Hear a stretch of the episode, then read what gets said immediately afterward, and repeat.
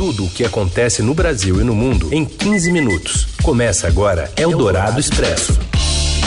Olá, seja bem-vinda e seja bem-vindo a mais uma edição do Eldorado Expresso, trazendo as principais notícias do meio do seu dia para você que nos ouve agora no FM 107,3 da Eldorado, também para você que está aí no nosso aplicativo, no rádio eldorado.com.br ou na skill da Alexa. E um alô para você que nos acompanha em podcast em qualquer horário. Eu sou Raíssen Abac e estes são os destaques desta sexta, 13 de janeiro de 2023. O governo federal poderá pedir a extradição do ex-ministro da Justiça Anderson Torres, caso ele não se entregue até a próxima segunda-feira. Ministro Alexandre de Moraes atende à PGR e manda investigar a conduta do governador afastado do Distrito Federal, Ibanês Rocha, durante os ataques terroristas do último domingo. E ainda, os gastos do ex-presidente Jair Bolsonaro durante suas motociatas e a volta do futebol com a abertura do Paulistão neste fim de semana. É o Dourado Expresso. Tudo o que acontece no Brasil e no mundo em 15 minutos. O ministro da Justiça e Segurança Pública, Flávio Dino, afirmou hoje que vai aguardar até a próxima segunda-feira para que o ex-ministro da Justiça e ex-secretário de Segurança Pública do Distrito Federal, Anderson Torres, se entregue à Polícia Federal. De acordo com ele, caso isso não aconteça, o governo dará início aos procedimentos para pedir a extradição de Torres. A prisão foi decretada pelo ministro do Supremo Tribunal Federal, Alexandre de Moraes. Logo após a decisão se tornar pública, Torres informou pelas redes sociais que se entregaria. Ele está nos Estados Unidos em férias com a família e existe a expectativa de que Torres chegue ao Brasil neste sábado. O ex-ministro também terá que dar explicações sobre uma minuta de um decreto de estado de defesa no Tribunal Superior Eleitoral encontrada na casa dele nesta semana durante uma operação de busca e apreensão da Polícia Federal. O texto tratava de uma intervenção no TSE para mudar o resultado da eleição. Para Flávio Dino, o documento pode representar um elo com os ataques golpistas realizados por bolsonaristas em Brasília no último domingo. O documento configura um elemento fundamental para a compreensão da causa e efeito o documento é um nexo de uma relação de eventos que se inaugura no dia 30 de outubro, dia do segundo turno, e chega ao dia 8 de janeiro. Então, o documento é como se fosse uma espécie de elo perdido entre uma sucessão de eventos mostrando que eles não eram casos isolados, e sim que havia um engendramento, havia um planejamento.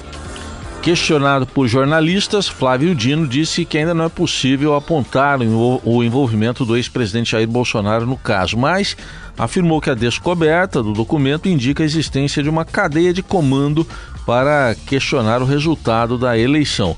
O ministro da Justiça deu as declarações após participar de uma homenagem aos policiais que atuaram para conter os ataques terroristas do último domingo na capital federal.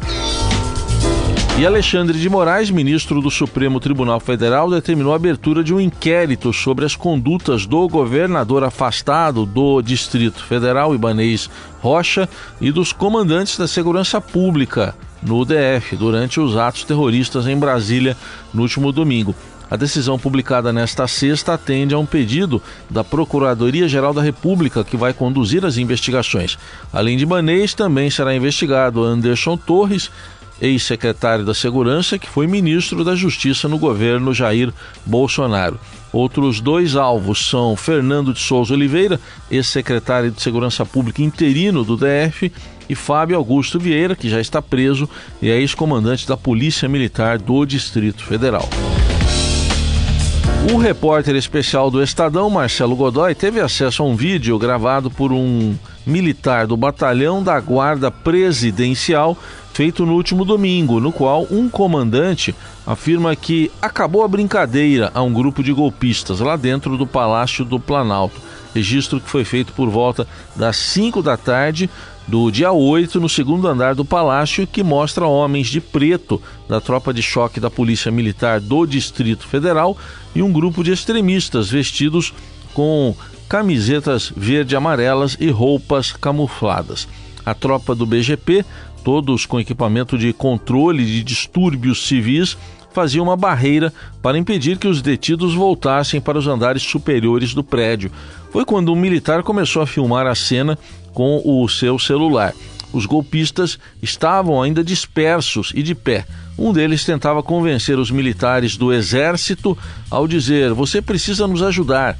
As palavras ficaram suspensas no ar em meio ao alvoroço da multidão. E, de repente, uma voz de comando se faz ouvir, mandando que todos se sentem.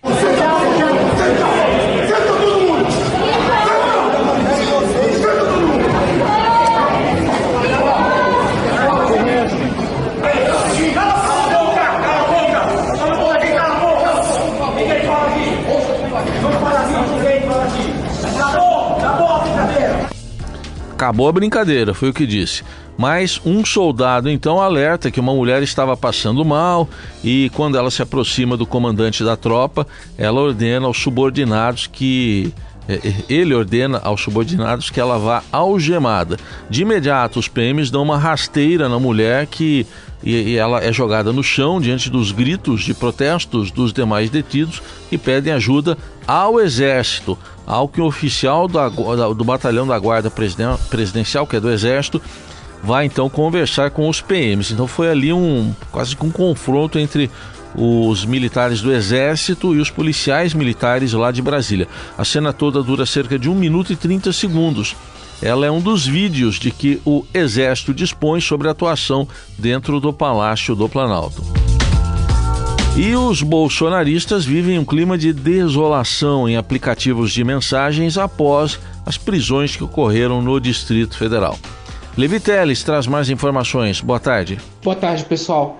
O dia 8 de janeiro foi um dia de muitas emoções em grupos bolsonaristas em aplicativos de mensagem. Se o dia começava bem com a insurgência popular que tomava em atos golpistas o Congresso Nacional, o Supremo Tribunal Federal e o Palácio do Planalto, o clima que batizou a revolta dos manés, como eles assim chamaram esse movimento golpista, logo se tornou de desolação. Usuários ficaram deprimidos, tristes, desesperados, afoitos após a polícia retomar o controle da situação e o que parecia um movimento revolucionário logo se tornou uma tragédia. No dia seguinte, a polícia começou a agir, manifestantes foram presos. Isso em especial afetou um grupo que a reportagem do Estadão teve acesso, em que o administrador, um influenciador bolsonarista que acompanhava os atos no QG e filmou no dia 8 de janeiro tudo o que acontecia ali no Congresso Nacional, foi preso a página que se chamava Resistência Joinville, logo mudou o nome para Peladeiros e a, o verde e amarelo trocou a imagem do grupo para uma bola de futebol. Os comentários começaram a ser apagados, mas ainda restou muitos desabafos. Uma usuária comentou uma notícia de que os presos estavam sendo vacinados contra a Covid-19 como se fosse uma tragédia. Aspas para ela: Meu Deus do céu, estão picando as pessoas com um veneno. Muita crueldade. A vacina está sendo aplicada para os detidos no complexo penitenciário da Papuda, onde ficam os homens, ou na colmeia, onde estão as mulheres. A reportagem ouviu alguns especialistas para comentar e eles falam que há aqui uma dissociação da realidade. Patrícia Rossini, que é pesquisadora da Universidade de Glasgow, comentou que para algumas pessoas há uma dissociação entre eles e aqueles que cometeram os atos violentos. Eles não se veem como parte ou sequer como contribuidoras desse movimento de vandalismo que aconteceu em Brasília no domingo. Eldorado Expresso. Os gastos elevados do cartão corporativo do ex-presidente Jair Bolsonaro coincidem com as motocicletas que ele realizou. Ontem a gente falou dos gastos e agora tem um desdobramento com muito mais informação. Que quem traz detalhes de Brasília é a Kátia Brembati. Olá, Raicen. A gente continua no embalo da repercussão da divulgação dos gastos do cartão corporativo da presidência além dos valores e das questões peculiares, curiosas, também chama muita atenção o fato de aumentarem os gastos, de terem gastos expressivos associados a motociatas, né, que eram aquelas manifestações, aqueles passeios de moto que aconteceram em várias cidades do Brasil. Alguns levantamentos a partir da planilha de gastos que foi divulgada mostram que essas viagens representaram um custo bem pesado aos cofres públicos. Uma viagem para o Rio Grande do Sul, por exemplo, entre a Serra Gaúcha e Porto Alegre, representou mais de 160 mil reais em despesas, considerando aí alimentação, hospedagem, combustível e outros itens dessa viagem. Também teve viagem para Ribeirão Preto, por exemplo, com um gasto bastante expressivo de padaria, 16 mil reais. E as viagens também para o Rio de Janeiro, que também tiveram esses gastos de padaria que chamaram tanto a atenção da população, né? Na véspera de uma das motociatas no Rio de Janeiro, a gente teve um gasto numa padaria especificamente de 55 mil reais. Na verdade, na véspera teve 33 mil reais de gasto, mas a gente teve um outro gasto nesta mesma padaria de 55 mil reais. Então, esses casos estão sendo investigados tanto pela imprensa quanto pelos órgãos responsáveis e em breve a gente vai ter mais divulgação de dados a respeito disso. Você ouve Eldorado Expresso. Seguimos com as principais notícias desta sexta-feira. Ministério da Fazenda lança um programa de renegociação de dívidas e o Murilo Alves, coordenador de economia da sucursal de Brasília do Estadão, conta mais sobre ele. Boa tarde, Murilo.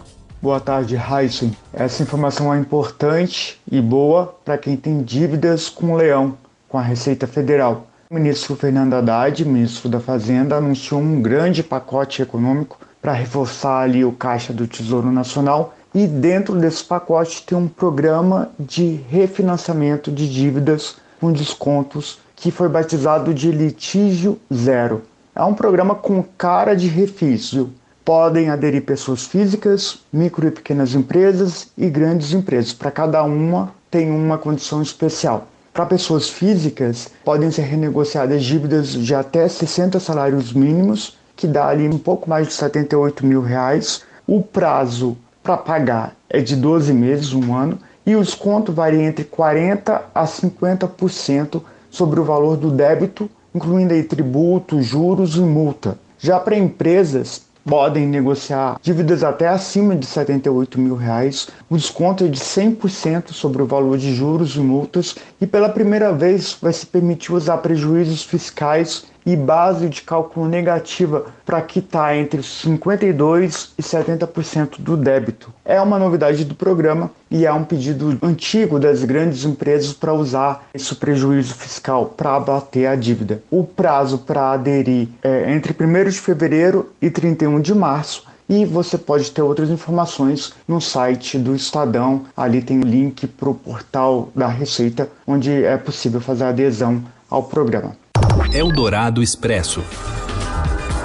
E o Campeonato Paulista volta neste sábado. Eu falei com exclamação porque a Laís colocou exclamação aqui. Agora eu vou eu apito e eu continuo. Marcos Antomil já está no aquecimento, três pontinhos. Ela escreveu boa tarde, dois pontinhos. Boa tarde, Raíssen ouvintes da Rádio Eldorado. Finalmente a espera acabou! O futebol paulista está de volta, vai começar o Estadual 2023. Um futebol paulista mais enfraquecido nessa janela de transferências, que não foi tão boa assim para os grandes times de São Paulo, Corinthians, Palmeiras, São Paulo e Santos, mas é aquela coisa, estadual parece que não vale muito, mas na hora do vamos ver, pode ser decisivo para o restante da temporada. No sábado, 11 horas da manhã, tem Internacional de Limeira e São Bernardo. Às três e meia da tarde, a Portuguesa de Desportos, de volta à elite do futebol paulista, pega o Botafogo de Ribeirão Preto. Às quatro da tarde, tem Santo André e Guarani. Ainda no sábado, às seis e meia, o Palmeiras, campeão paulista, brasileiro e favorito a mais um troféu, encara o São Bento de Sorocaba. Às oito e meia da noite, tem Santos e Mirassol. No domingo, 11 horas da manhã, Água Santa e Ferroviária. Às quatro da tarde, Red Bull Bragantino e Corinthians.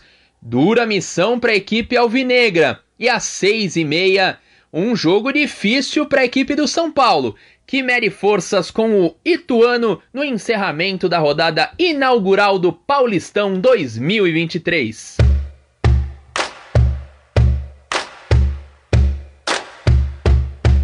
Elekia e oniapa, enakinie oniapa, e na wahini e oni apa e na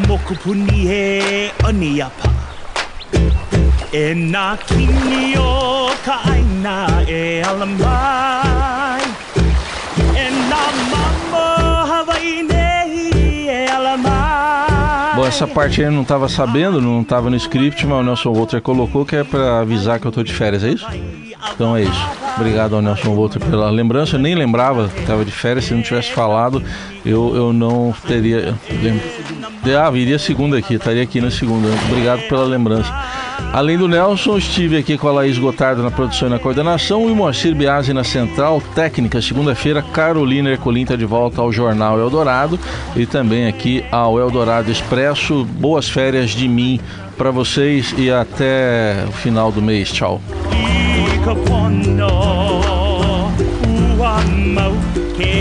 ka Você ouviu Eldorado Expresso tudo o que acontece no Brasil e no mundo em 15 minutos.